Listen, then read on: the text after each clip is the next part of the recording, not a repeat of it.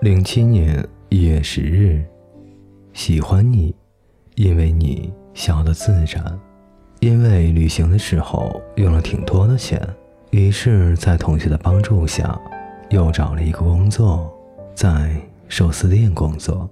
老板知道我是学西餐的，又有在饭店打工的经历，很痛快的就让我填了工资的表格，告诉我明天就能上班了。我的工作就是扛大米、洗大米、蒸大米。醋化大米。每次打开机器盖子，当我置身蒸汽之中的时候，会默默地觉得自己就是一种靠吸取米饭精华而存在的妖怪。每天都要蒸很多的大米，让我这种吃饭的时候碗里一粒米都不留的人，觉得很是丧尽天良。今天做了十次大锅的米饭，觉得足够我吃一年了。亚洲人厨师问我：“你会切三文鱼吗？”我说：“会。”他说：“你吃生鱼片？”我说：“还行，不过不喜欢吃寿司。”他说：“你是哪里人？”我说：“中国人。”你呢？我一边切鱼一边问。他说：“我是日本的。”结果我随口说了一句：“哦，小日本啊。”他问：“你说什么？”我主管是澳大利亚人，每次见面他都来问我：“你好吗？”早上的时候我就说：“我很好，你好吗？”中午的时候就开始不耐烦地说：“不坏。”等到下午我就根本不回话，笑一笑，心里想：“关你屁事。”都没有吃饭的时间，饿了我就抓一把大米往嘴里填。下班回家的时候，总觉得右脚心走路的时候某一个角度就很疼，一使劲儿就更疼，觉得自己可能长鸡眼了，然后很不爽。后来在站台脱了袜子一看，原来是一粒猫砂。零七年一月十七日，大了。大了，回想和你在一起的时光，发现连夜都更黑。零七年一月二十日，生命是美丽的。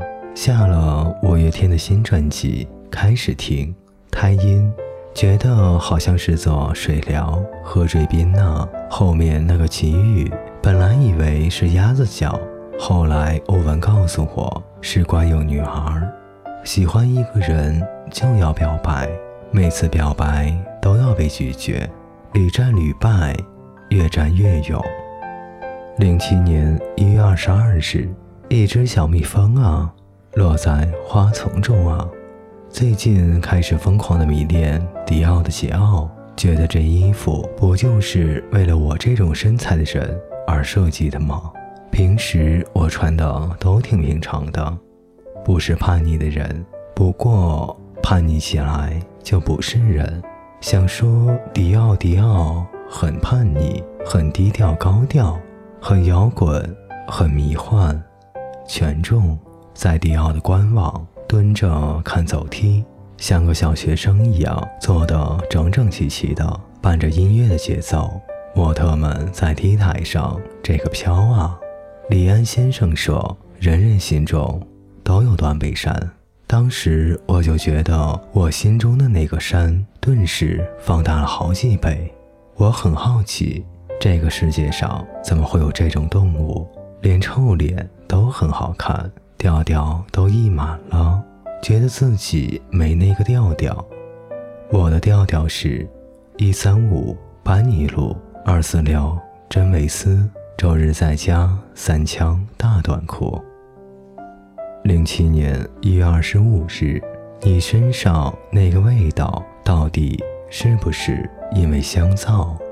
最近身体很不好，每天只睡五个小时，早上四点半天还没亮就爬起来去站台等车，每天只能吃一顿饭，大便干燥，没有血。开始做很完整、很完整的梦，晚上九点多回家，吃了饭以后，想说早点睡觉吧，结果睡到十点左右，恶心醒了，跑到卫生间开始吐，然后开始戴着胶皮手套刷坐便，刷的和碗一样白。